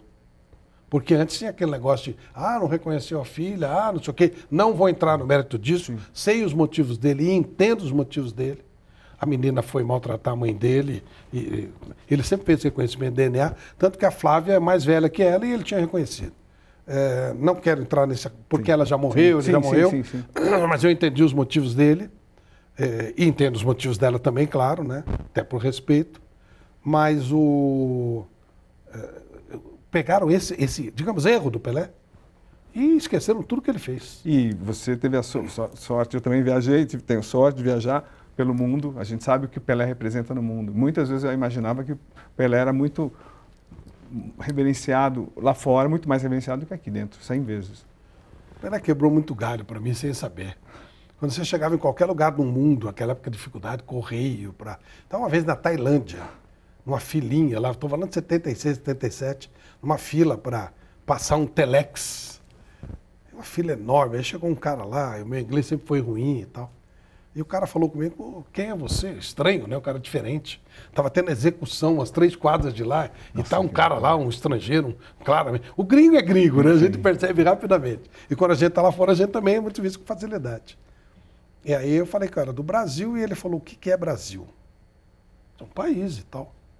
E ele coçou a cabeça, pô, curioso, pô, que coisa. Muito gentil, claramente queria me ajudar. Aí ele falou, o que, que tem no teu país? Eu falei, café. Ah, Colômbia. Eu disse, não, não é Colômbia, pô. Aí, o que mais? Eu falei, o Pelé. Quando eu falei Pelé, esse cara ficou transtornado. Ele ficou assim, Pelé? Pelé me tirou da fila, levou no escritório dele, tinha um, enfiado lá uma foto do Pelé com o pai dele, que já tinha morrido. Ele falou, você é amigo do Pelé? Eu não conhecia o Pelé. Sou, claro. Porque ele, como ele não conhecia o Brasil, para ele o Brasil era uma, um barruelo, onde todo vila. mundo morava junto. E aí, nunca mais eu fiquei na fila. Eu entregava para ele, ele botava um cara para digitar aquilo para mim. Eu só levava para digitar e ir embora. Era um amigo do Pelé. E café, não, não era café. Ele serviu o negocinho dele, o chazinho dele lá e tal. Uma reverência absurda. Então, Ele conhecia o Pelé e não conhecia o Brasil. então é, Em é- muitos lugares do mundo acontece isso. O Pelé é conhecido em todos os lugares do mundo e o Brasil não é conhecido em todos os lugares do mundo, inclusive hoje. Então, é, é isso. E Flávio, eu te ac- acompanhando a sua carreira, eu acho que você tem um, um estilo que é muito parecido. Não chega lá ainda, mas está quase chegando ao estilo de um- uma pessoa que eu trabalhei junto e que a pessoa também era muito, mas muito competente. É Bruno, se não me engano. Bruno, você conhece um tal de Bruno? Qual é a emoção de ver um, um- ter uma pessoa tão competente como o filho? é engraçado. O... Então, a- quando o Bruno trabalhava na Rádio 105, o Bruno, o Bruno, ele. O Bruno, quando ele começou. Bom, primeiro ele era para chamar Flávio. Sério?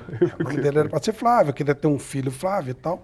E aí a minha mulher fez aqueles casaquinhos, tudo com a Sim. letra F e tal. Aí eu tô no hospital, caminhando lá e tal. Caramba, e se ele for jornalista esportivo? Vai ser Flávio o quê? Né? Flávio Prado Júnior? Eu lembrei do Lucas Neto e do Flávio Azete, tinha nome diferente. Falei, ah, Bruno é legal. Eu tinha um amigo hippie na faculdade, eu adorava o jeito dele, um cara tranquilo, sossegadão. Gostava daquele Bruno. E eu falei, pô, Bruno é um nome legal. Eu falei, pô, não, vamos mudar o nome dele. Pô, tá louco, tá tudo com, com F. Ah, põe fecha ali um B e tal. Meti Bruno. E o Bruno, desde criança, gostava de futebol, até porque ia comigo nos, nos estádios. Quando, eu- quando ele saiu da maternidade, eu levei ele para a porta do Morumbi, que na época eu torcia para São Paulo. E aí, bom, enfim. Você levou mesmo? Você deu a volta? Levei, no não, ne- volta não, ergui como o, o Rei Leão. Sério? Descemos da, da. Ele nasceu no Einstein, descemos, e eu ergui ele que nem o Rei Leão em frente ao Morumbi. é. é aí, bom, depois o São Paulo me. é, política lá mudou, me incomodou muito. aí eu-. Aí eu pulei fora. Daí tá tudo certo, meu respeito ao São Paulo, mas eu não, eu não torço mais. Torço pelos meus amigos. Pelo Dorival torci, óbvio. É, e aí, o Bruno começou a gostar de futebol, por, por essa vida, por estar lá no meio e tal. E aí eu falei, ah, vamos ver se você consegue jogar bola. E ele jogava nos times lá, ele depois joga, joga direitinho. Não como você, que jogava pra caramba. Você me fez perder um campeonato. Que eu armei pra caramba pra ganhar. Oh, meu Deus. Ah, é. Isso aí ninguém vai acreditar. E eu era muito ruim. E o Bruno não. O Bruno, o Bruno jogava bem. Mas não. E ele falou: Putz, eu não sou bom para jogar bola. Aí eu falei: O que, que você gosta? Ah, eu vou fazer jornalismo. Começou a fazer jornalismo. E aí eu dava cursos. Eu, eu sempre dei curso, gosto de fazer curso de jornalismo e tal. E nesse curso ah, eu contratava um técnico para simular um jogo de futebol. A gente ia nos estádios e tal. Tenho muito orgulho desse curso, porque saíram figuras espetaculares na imprensa esportiva desses cursos. Por exemplo, Everaldo Marques. Poxa, Por exemplo, legal. Fernando Fontana. Uau. É, Felipe Mota, Fred Júnior, uma- um monte de gente. E aí, é, um rapaz que cuidava desse era de Pirassununga, ele falou, olha, a Rádio Pirassununga está querendo fazer um- uma equipe de esportes aqui em São Paulo, porque eles têm que, eles só, eles só é, é, recebem o som das outras rádios, não conseguem comercializar.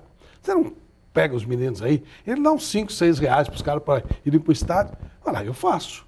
Precisava achar um narrador, que era o menor narrador da minha turminha, Marcelo Duó. Poxa vida, Você que turma, topa? hein? Topo. Aí, comentarista. O Bruno estava lá, eu falei, eu falei, "Pô, o repórter vai ser o Bruno. O Bruno falou, não quero ser repórter, não. Eu falei, por que você não quer ser repórter?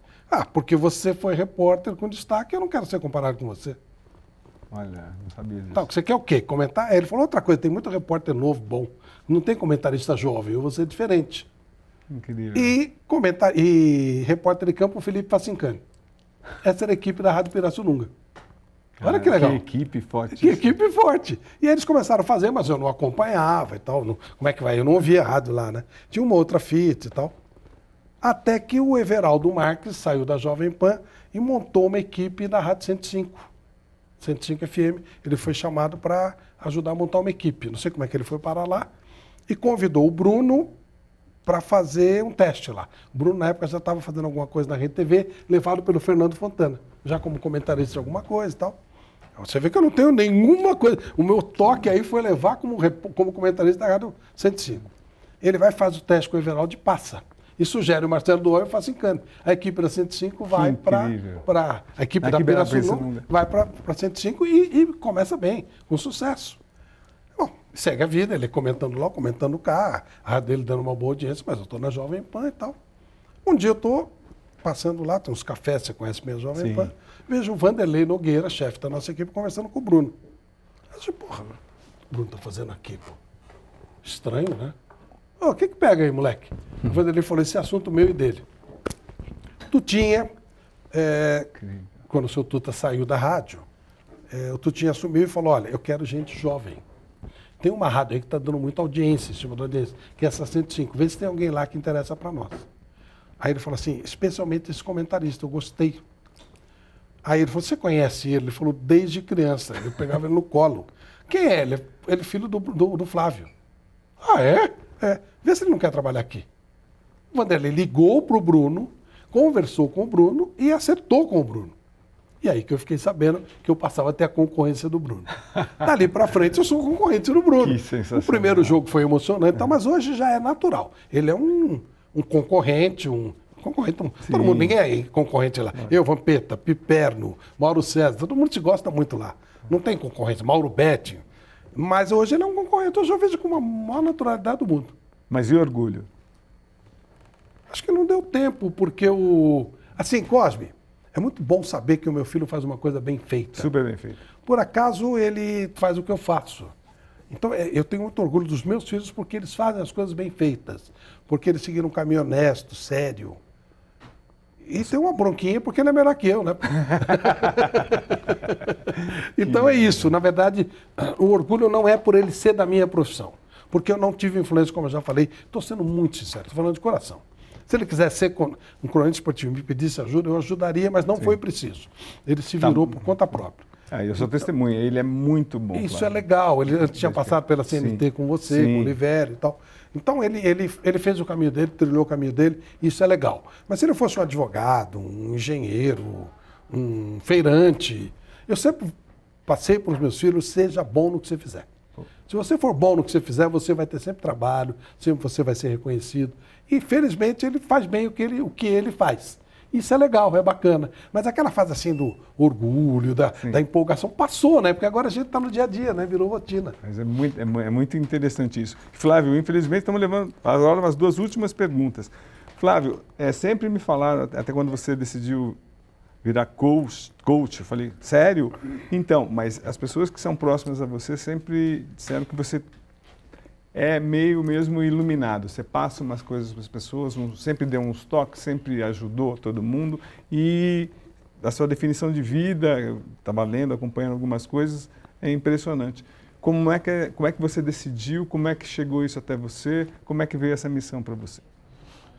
Isso, isso foi por causa do Neymar. O Neymar, a gente fazia jogos beneficentes e o Neymar era aquele molequinho que ia com a gente Inclusive, eu, Gênio, tive um, um, momento como técnico do meu time, tive a brilhante ideia de colocar o Neymar no outro time, né? Por isso que eu faço, pago um mico aí na rede social e me dando um chapéu e tal. Ele se vingou. Vai tá mico, né? Você vê que eu não podia ser técnico, né? não tem jeito. E aí, Cosme, é, quando o Neymar começa a ter aquelas dificuldades com o Dorival, com o Zé Luiz Menegato falou, eu falei, cara, não consigo entender. O Neymar é um menino tão bonzinho, e até hoje eu tenho esse mesmo conceito dele. Aí ele falou, eu entrevistei um cara, um coach. Eu falei, que raio é coach? O cara é genial, ele vai te explicar por que, que isso acontece. E aí ele me apresentou Sullivan França. Fui lá, fiz uma entrevista com ele, fiquei abismado com aquilo. Falei, cara, que coisa maravilhosa o trabalho que você faz. Prepara pessoas, entende pessoas, sem ser psicólogo, que não tem nada a ver com psicólogo. Coach não tem capacidade de ser psicólogo, é outra coisa. Eu tenho psicólogo, eu, eu passo, faço análise. E aí ele falou, quer fazer um curso? E me deu o curso de presente. Nesse curso, além dele, que é um gênio, eu tive um outro gênio da PNL chamado Dr. Jairo Mancila, que até hoje é um dos maiores. E comecei a gostar daquilo de uma tal maneira que eu fiz curso de hipnose, curso de física quântica, tudo. E mais duas, três vezes com ele. E aí vem o Tim Gale, o criador do coaching no Brasil. E eu sou presenteado de ter um curso com ele também. Aí eu comecei a arriscar atender. E deu certo. Graças a Deus eu tenho hoje clientes de um altíssimo nível e, e faço também para muita gente que não tem condição de pagar. Mas eu, eu, tenho clientes assim de um nível muito alto, de grandes empresas, executivos de ponta, aquelas pessoas que você parece que não. Você pensa que não tem problemas e eles têm muitos também, como todos nós. Né? Como a gente acha que o jogador é acima do bem e do mal, não é um ser humano, ele é um ser humano. E aí, muita coisa que eu fiz, eu lembro que eu já fazia no ar no Mundo da Bola, no programa No Mundo da Bola. Talvez por isso o Mundo da Bola tenha sido um sucesso tão grande. Me deu duas APCAs, eu tenho. Esse é um programa que eu tenho curto demais, né? tenho um carinho muito grande por ele.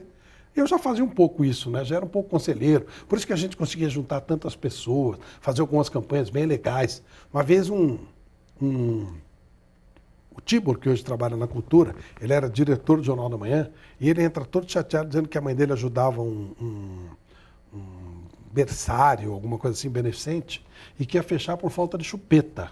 Não tinha chupeta, ninguém não, tinha, não conseguia doar. Falei, ah, não é possível. Entro no ar no mundo da bola e falo, gente, eu preciso de chupeta, eu preciso de mil chupetas até o fim do programa. Tinha cinco mil chupetas no final. Nossa. Coisas desse tipo, sabe? Essas ações. Fizemos alguns eventos beneficentes, levando grupos maravilhosos, Demônios da Garoa, sempre comigo e tal. É, então a gente fazia um pouco disso já no mundo da bola, né? Não sabia, mas fazia. E eu tenho uma grande paixão por isso. E eu acho que comecei a rever minha vida, me reinventar profissionalmente como coach. E aí, hoje eu, eu sou mais mentor do que coach, né? O mentor ele já dá mais palpite e tal.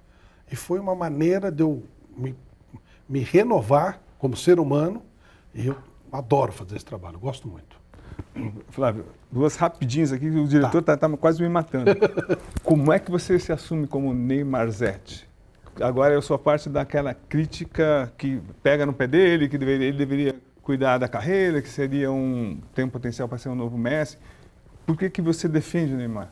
Porque eu sou um pouco como ele. Primeiro, eu acho que ele é um gênio. Eu acho que ele é o cara que, que é o maior jogador que o Brasil teve depois do Pelé. E acho isso mesmo. E não sou só eu, não, viu? Sim. O Zico, tem muita gente Sim. que acha. É, eu acho que ele é, ele é autêntico. Mas porque e ele acho... levou a carreira a sério, Flávio? Eu acho que sim. E, e encheram muito o saco dele. Cobram muito dele. Eu acho que as redes sociais são cruéis. Às vezes nós, quando somos cruéis, eu sou com algumas, com algumas pessoas também. E, e, ele nunca perdeu a espontaneidade. Acho que ele perdeu o amor pelo futebol. Ele perdeu muito daquele amor, daquele encanto. Isso é ruim para nós. E até pelas pegações de pé que eu vi em Garrincha, em Pelé. Então acho que eh, o Neymar era a bola da vez. Eu falei, todo mundo bate, eu vou defender, porque eu acredito na que esse moleque apenas queria jogar futebol. Tanto que ele fala né, que ele só se sente feliz quando ele está jogando futebol. Se eu fosse ele, eu faria tudo que ele fez, só que talvez eu sofresse menos, né? Porque eu tenho mais idade. E, Flávia, a última, qual o legado que você acha? Que o nome Flávio Prado, a gente fala, poxa, todo mundo já pensa, grande repórter, excelente comentarista. Qual o legado que você, você tem orgulho, que você tem certeza que você quer deixar? Você sabe, na verdade, Cosme, que eu já me peguei imaginando o meu velório? Você sabe o que eu quero que aconteça no meu velório? O quê? Diga. Que todo mundo dê muita risada quantas histórias engraçadas que eu vivi, essas maluquices que eu fazia e tal. Se isso acontecer, eu vou me sentir plenamente recompensado. Eu quero ser lembrado como uma pessoa que me divertia e divertia os outros. Para mim está ótimo. Pronto, Flávio. Privilégio, privilégio. Mas vai ter a parte 2, aguardem. Obrigado, Obrigado. Obrigado, valeu, viu? meu amigo. Valeu.